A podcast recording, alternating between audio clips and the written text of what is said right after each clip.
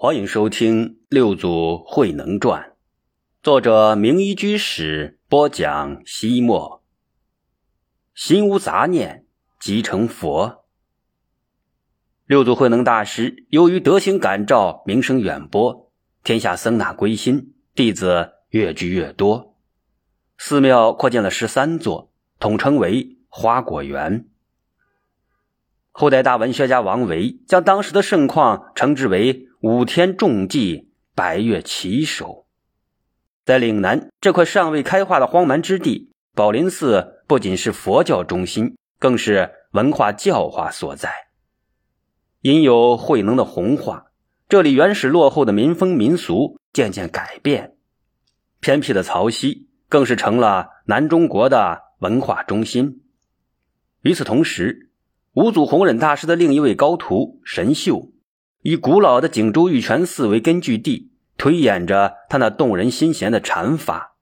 数年之后，玉泉禅法风靡禅林，流布全国。自然而然，神秀成了江北禅僧最卓越、最受人尊敬的领袖。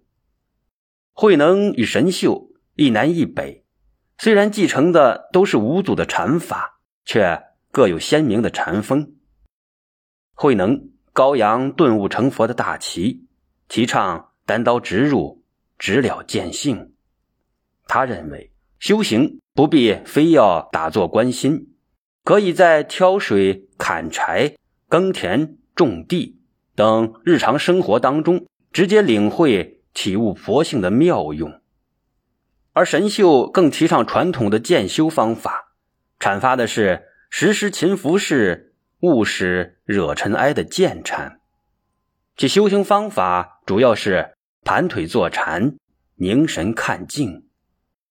由于两位大师并行弘化，禅门迅速光大起来，在全国形成了南能北秀两大禅学中心。人们根据他们不同的教法，称之为南顿、北渐或者南宗、北宗。慧能教导弟子们说：“教法本来只有一个宗旨，不过学法的人有南北地域上的差别。禅也只有一种，只是人们的理解有快慢之分。禅并无顿渐，为什么称作顿渐呢？只是因了人们的天资禀赋不同，领悟的途径各异，所以有了顿悟与渐修的称谓。”条条大路通长安，家家门前通长安。不管从哪条路走，也不管是快是慢，最终所到达的目的地都是同一座长安城。神秀的门人由于对慧能不甚了解，只知道他樵夫出身，大字不识，便想当然的认为他没什么过人之处，时常出言讽刺、轻慢。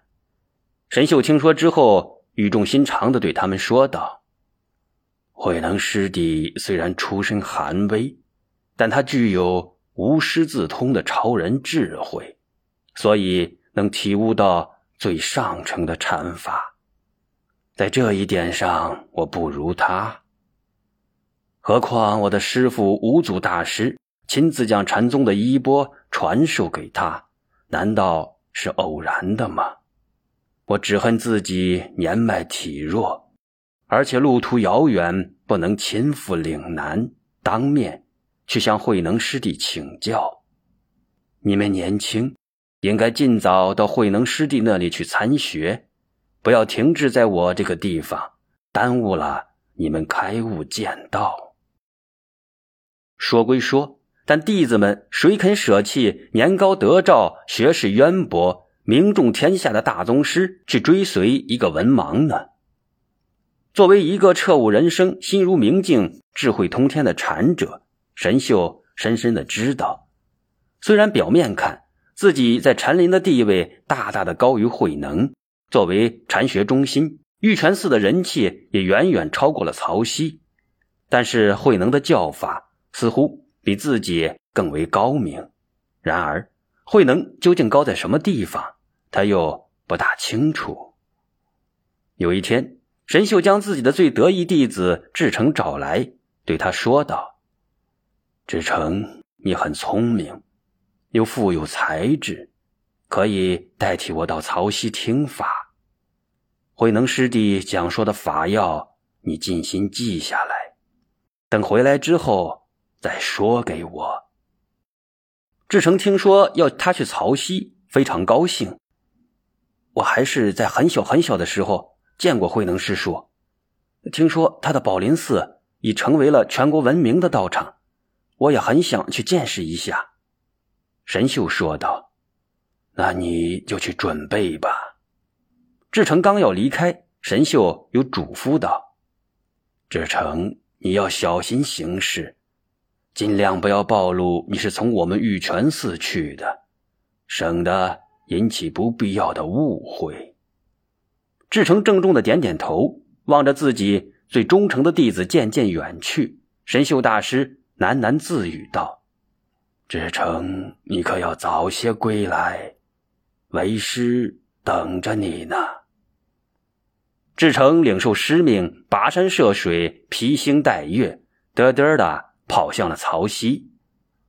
志成刚到曹溪时，宝林寺内正在打坐的慧能突然睁开眼，展颜一笑，说道：“有一个偷听佛法的人来了。”侍立在一旁的书记法海跳了起来：“在哪儿，师傅？我去抓他。”慧能像是侧耳倾听一样，稍微停顿了片刻，蛮有把握的说道：“他眼下正走在曹溪岸边，快到山门了。”法海撒脚就往外跑。慧能喊住他：“法海，你不要轻举妄动，他并无恶意。去吧，你去课堂好生招待他，既不要与他讲破，也不要告诉别人，任他在宝林寺自由来去，自由学法。”法海点点头。当他从方丈走到课堂的时候，志成刚好进来。志成对他合十敬礼：“师兄。”我是个行脚僧，仰慕六祖大师的高德，想在宝林寺挂单学法，不知方便与否？法海会心一笑，说道：“欢迎欢迎，我来给你安排食宿。至于学法嘛，六祖大师的确十分高明，你可要好好的听呢。”志成说道：“一定一定。”随后的时间里，志成真的像一个行脚而来的普通禅僧一样，跟随着大家劳动。学法修禅，他发现六祖慧能的曹溪顿悟禅法与神秀大师的渐修禅法有着根本的不同。开始，志成与那些刚刚慕名而来的禅僧一样。是啊，大家之所以竹杖为马，草鞋为船，顶风冒雨，不远千里来依止慧能大师，就是期盼聆听到深奥的佛法，在修行上突飞猛进，得到。长足的进步，但当他们千辛万苦真正来到曹溪之后，才发现情况与他们想象的大相径庭。六祖慧能身为宝林寺住持，在禅宗道场里就是佛的化身，但是他却很少讲说佛法，也不开始禅药，每天只是带领着弟子们辛苦劳作、开荒、种田、修建寺院。要知道，人家禅僧抛家离舍是为了了生脱死、成佛做祖的，而不是为了来当泥瓦匠的。要明白，人家不远千里来投靠你，是为了发心明地、彻悟人生，绝对不是为了来当庄稼汉的。要当泥瓦匠、庄稼汉，人家还出家干什么？以前。他们在其他寺院，师傅都是严格训诫，督促他们每日做功课。除了一些必须干的杂物，全部时间都用来打坐静修。甚至许多禅师，比如神秀大师，还要求弟子们练习不倒单的功夫，累不沾席，昼夜不睡，一天十二个时辰全部用来坐禅。现在倒好。六祖从来不要求他们打坐，每天与在家的俗人一样，干不完的杂物活，种不完的庄稼地。长此以往，原来练就的坐禅功夫岂不全都荒废了？所以有一天，志成和几个新来挂单的禅僧在山野里开荒之时，不约而同各找了一个僻静的地方，夹腹而坐，关心静修。慧能慧眼如炬，明察秋毫，拎着禅杖找上山来，乒乒乓乓一顿敲打，将他们从静坐之中叫了起来：“过来，都过来！”慧能一挥手，将志成他们都招呼到身边。他亲自拿起一柄镢头，一边刨地开荒，一边说道：“我知道你们心里憋屈，有人甚至在私下里骂我这个老头子。”呃，刘杂事，您是一代宗师，我们怎敢对您大不敬呢？看看，言不由衷了是吧？慧能的目光一一的掠过禅僧们，他们一个个的都低下了头。你们是不是心里抱怨，来到曹溪后，我从来不让你们坐禅，导致你们修行的功夫生疏了，倒退了？志成诚实的回答道。我们这些新来的弟子的确是这样想的。实话告诉你们吧，我就是要让你们这些刚来曹溪的弟子尽快将你们过去的修行方法忘掉，因为真正的禅并不仅仅在静坐上，它无处不在，无时不有，举手投足皆是道场，开荒种田即是禅修。天哪，像今天这样的开荒，居然是修行！志成喊出了所有人心中的疑问。对，这就是修行。慧能斩钉截铁的回答道，并且这也就是在坐禅。啊，不会吧？志成惊讶的说不出话来。挥动绝土开荒，就是静坐禅修。慧能心知弟子的困惑，一笑之后，徐徐说道：“其实你们每一个人都曾经切身体验过，当我们专心致志、一心一意做一件事情的时候，全部的注意力、所有的心念，都集中在了这一点上。这时候，心里不会有任何的杂念，也不起什么妄想。半天时间，好像……”一眨眼就过去了，啊，对对，所有的人都深有体会的说道。